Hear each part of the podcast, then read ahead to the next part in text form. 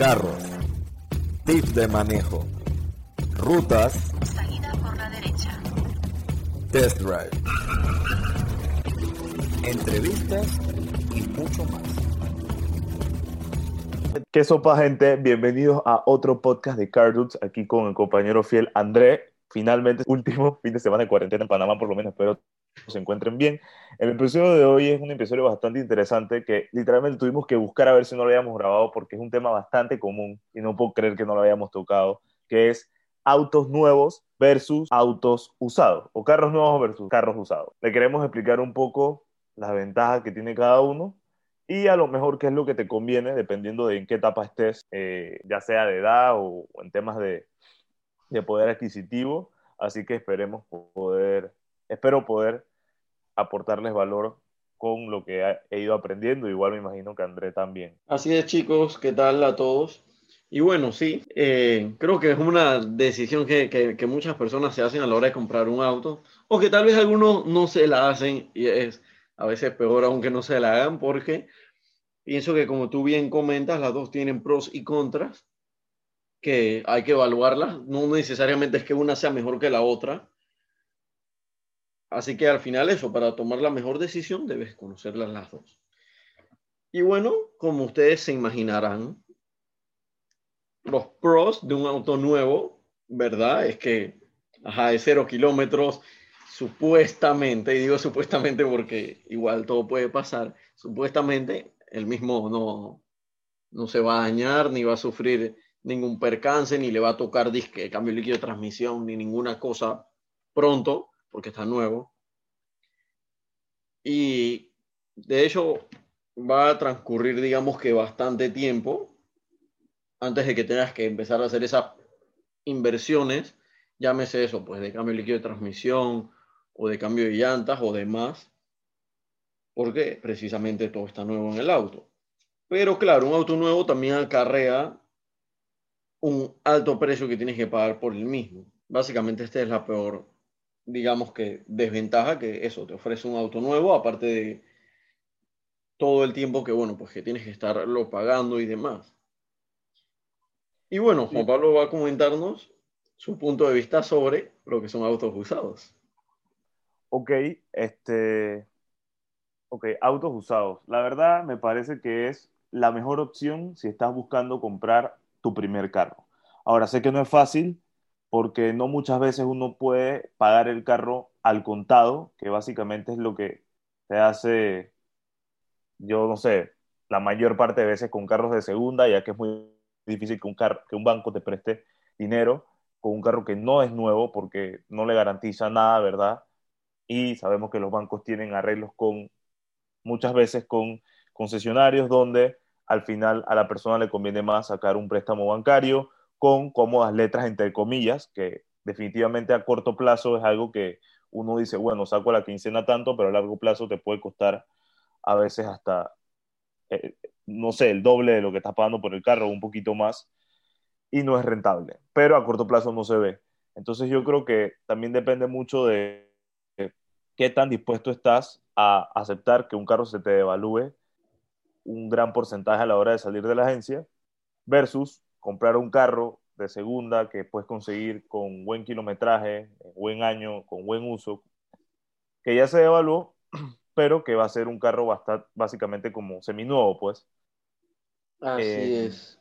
Y bueno, y yo bueno, he tenido las dos experiencias también, carro de segunda, carro nuevo. Casualmente mi primer carro fue de segunda eh, y no tengo quejas.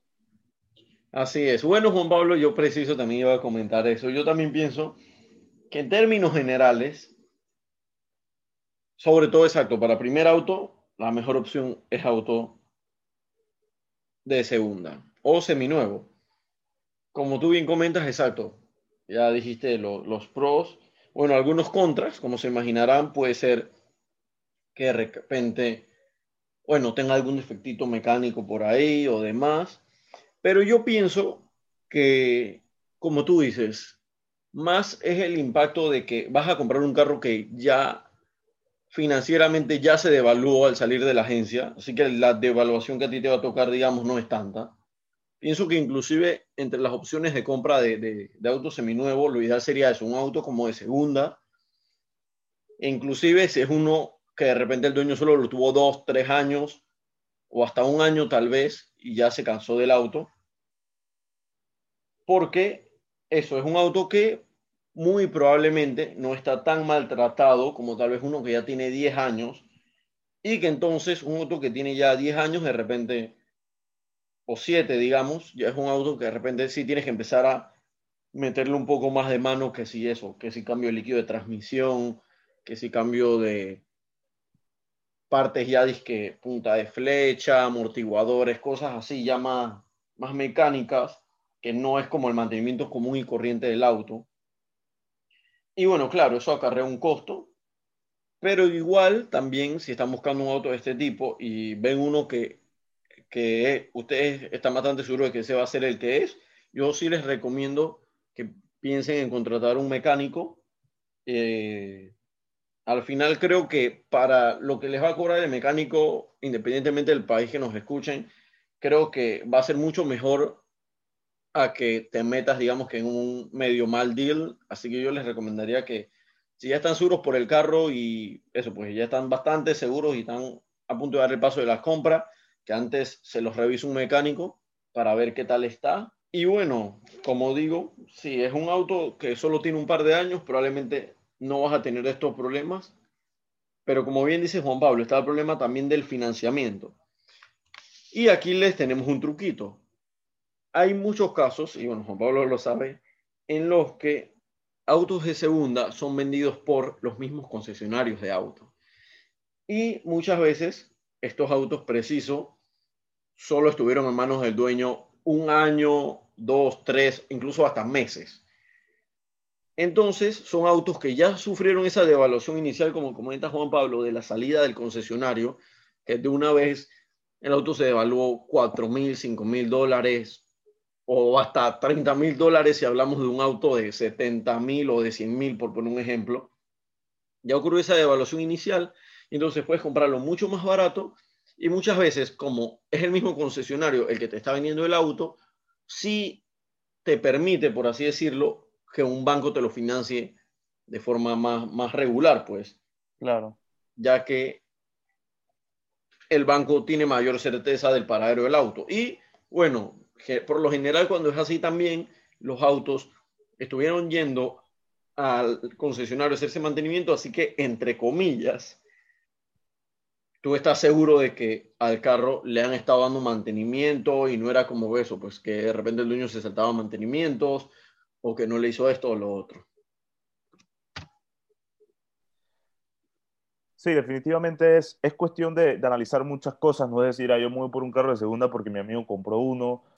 Es más que todo, yo creo también es irle preguntando a, tu, a las personas de tu alrededor qué tal le ha ido, porque definitivamente hay muchas veces también que, André, hay muy, pero muy buenos arreglos con, con los bancos.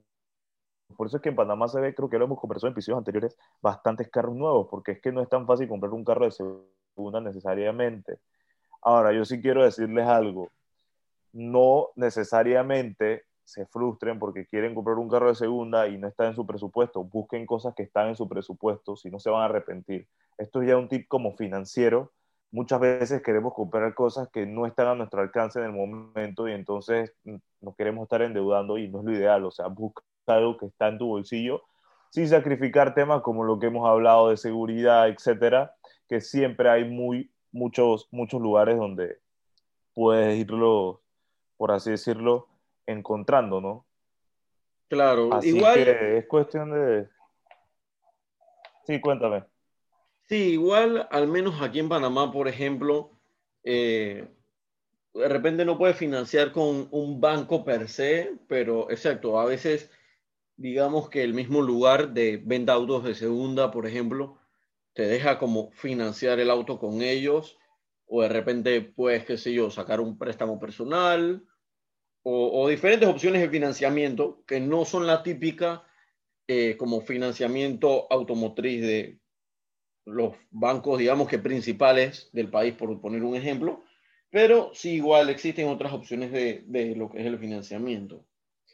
Pero sí, como dice Juan Pablo, valoren las opciones, también busquen información sobre si el carro que van a comprar de segunda, por ejemplo, eso, si a los 100 kilómetros de repente presenta algún problema, o, o, eso, pues si tiene referencias de que tal o cual cosa le molesta mucho al auto, o si hay referencias de que el auto es machetero y nunca te va a dar problema, entonces ya tú sabes que la probabilidad es eso, de que lo hayan maltratado y ahora vaya a, a salir a relucir esos maltratos, de repente son bastante bajas porque es un auto que aunque lo maltrates no, no le pasa nada, por decirlo así. Así Claro. que también importante que revisen ese tema.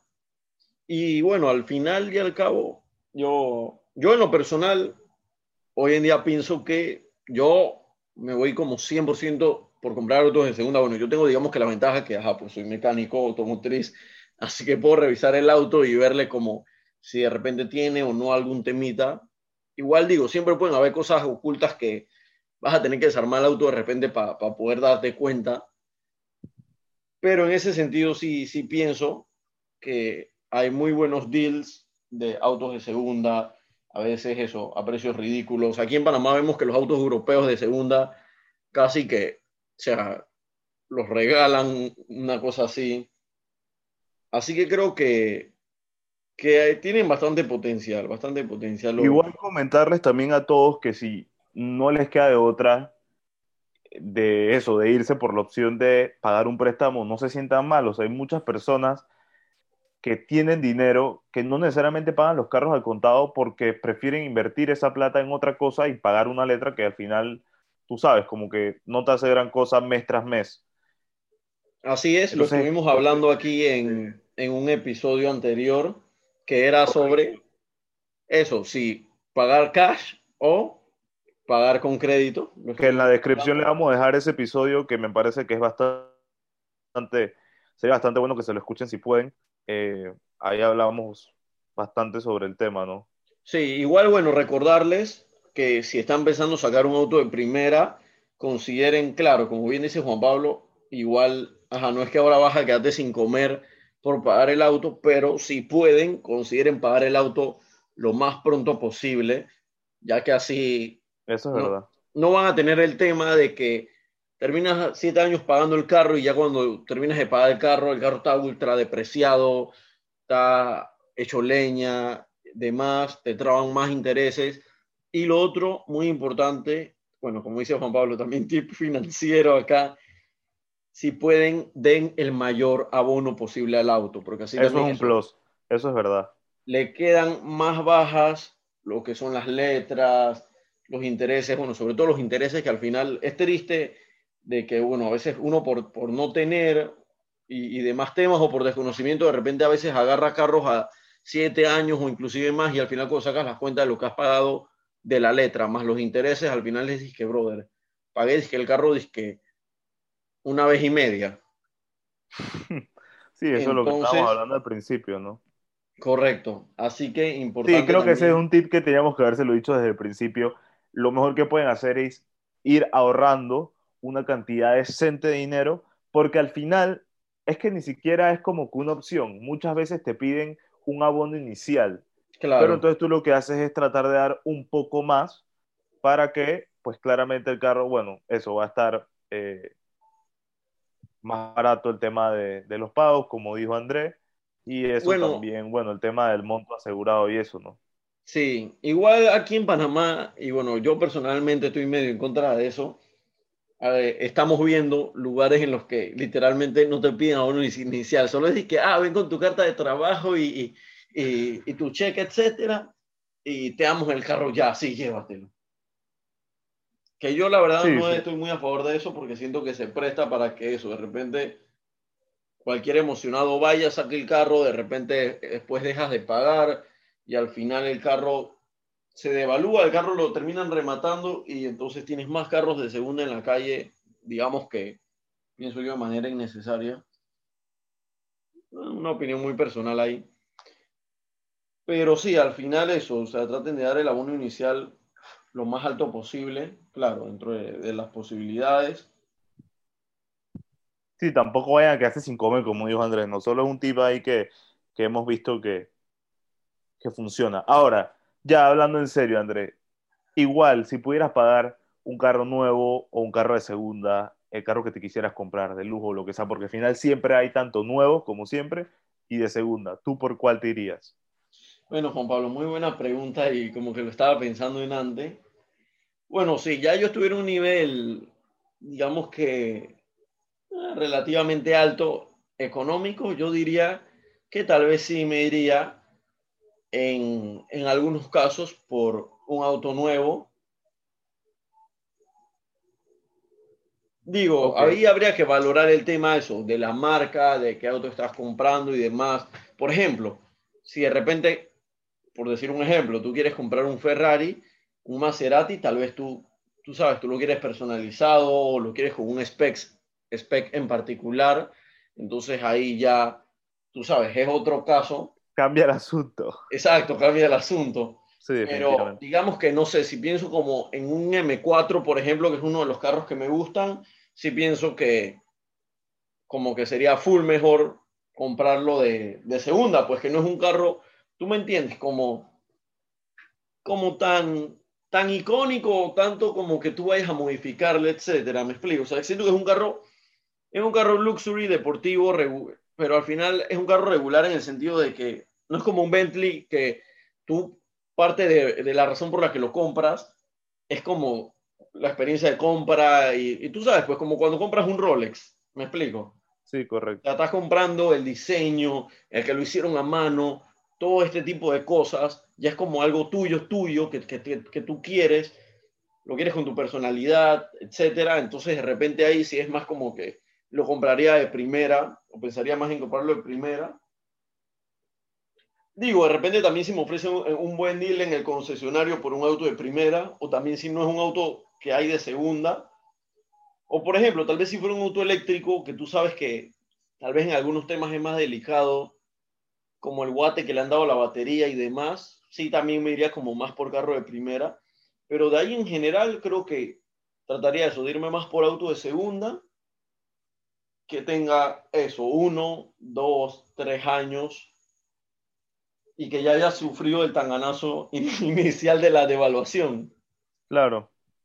¿Tú, Juan Pablo? Sí, definitivamente, ajá, yo te iba a decir, aunque no me, aunque Andrés no me preguntara, yo les iba a decir. Eh, bueno, al final yo creo que es cuestión de exactamente lo que tú dices, dependiendo de la situación.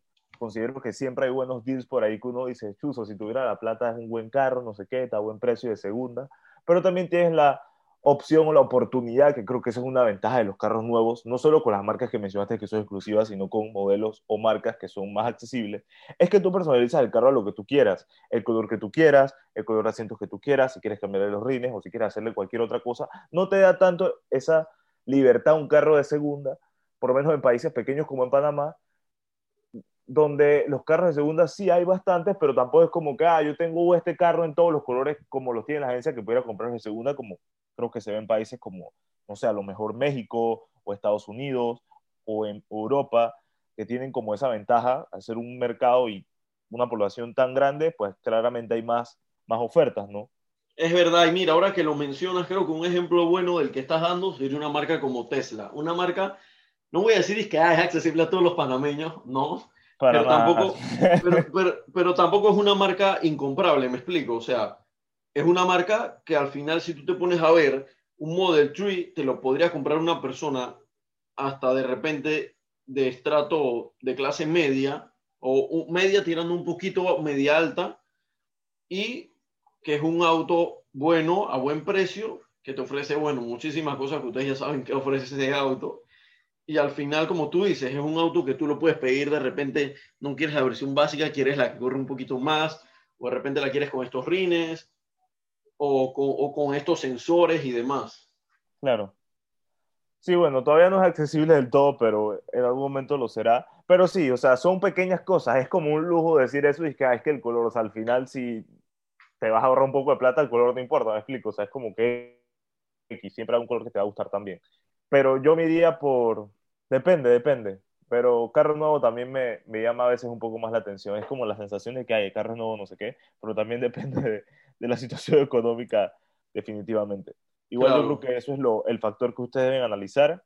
No sé, Andrés, si tienes algo más que agregar. respecto a este tema. Bueno, también, ya que hablamos del tema, váyanse y escuchen, eh, creo que está uno o dos podcasts más abajo, que es el podcast de eh, auto usado, en el que estábamos comentando que tenemos amigos que viven de cambiar de auto. Ah, correcto. ¿Cada cuánto debes cambiar tu carro? Ah, ese, Esos ajá. episodios que le estamos mencionando aquí, vamos a ponérselos abajo para que vayan directo y los escuchen en la descripción. Igual no están, ese que acabamos de mencionar no está muy lejos, el otro sí está bastante abajo, así que ahí vamos para que ustedes lo puedan escuchar, ¿no? Pero sí, ahí también eso, estamos comentando más sobre lo que son estos autos. Y bueno, sí, ahí comentábamos que inclusive tenemos conocidos que básicamente se la pasan cambiando de auto, tienes, eh, digamos que ese buen feeling de conocer autos diferentes y al final, bueno, si consigues esos buenos deals, sabes manejarlo, sabes venderlo, acomodarlo y demás, al final puedes pasarte de auto en auto o inclusive mejorando tu auto de segunda con los años casi como si estuvieras haciendo un leasing, del cual después le vamos a estar haciendo un episodio, y puedes estar relativamente bien acomodado, digamos. Claro, como si necesariamente estás sacando a cada rato. O lo que sacas es, es mínimo. Así es. Así que, en resumen, creo que es que es, analicen todas las, las opciones, miren el carro que a lo mejor quieren o les interesan, si lo tienen nuevo, cuánto lo tiene la agencia, si hay ofertas. Las agencias están haciendo muchas ofertas también, tómenlo en cuenta. Cada mes tienen algo, que si con no sé qué banco, o no sé cuánto de cashback. Siempre hay una oferta por ahí. Sí, ahorita con Ahora, pandemia, también Lean lo- las letras chiquitas y todo eso, ¿no? Pero, pero siempre, siempre salen cosas. sí, ahorita con pandemia están, están también súper activados, muchos concesionarios también que, que están ya tratando de salir de las últimas unidades, qué sé yo, 2019 y cosas por el estilo. Así que aprovechen. Igual también pueden hablar con el vendedor y le preguntan si es un vendedor, no sé, digamos que de Mercedes, le preguntan, hey, ¿no sabes si hay alguien que esté vendiendo uno así de segunda? Y ellos siempre te consiguen a alguien. Sí, definitivamente. Claro, es, es un negocio, es un negocio. Así Igual, que sí. Ustedes nos preguntarían, dígame ya entonces qué es lo que es, de segunda o nuevo, si ya estamos hablando financieramente correcto, así como se llama el podcast de nuestro amigo Juan Jun, que vayan a escucharlo, que está buenísimo, eh, sería de segunda, De segunda. de segunda, definitivamente. Así que, bueno, espero hayamos podido aportarle valor, que eso es lo que estamos enfocados estos últimos episodios, y creo que todos los episodios del 2021 que hemos hecho ha sido así, porque queremos que tomen buenas decisiones a la hora de comprar sus carros y todo esto, y que traten de ahorrarse dinero y no gastar por el gusto. Y bueno, gracias André por estar en este episodio. Saben que estamos en Anchor, en Spotify, en YouTube, en TikTok. Así que atentos y para sugerencias siempre escríbanos.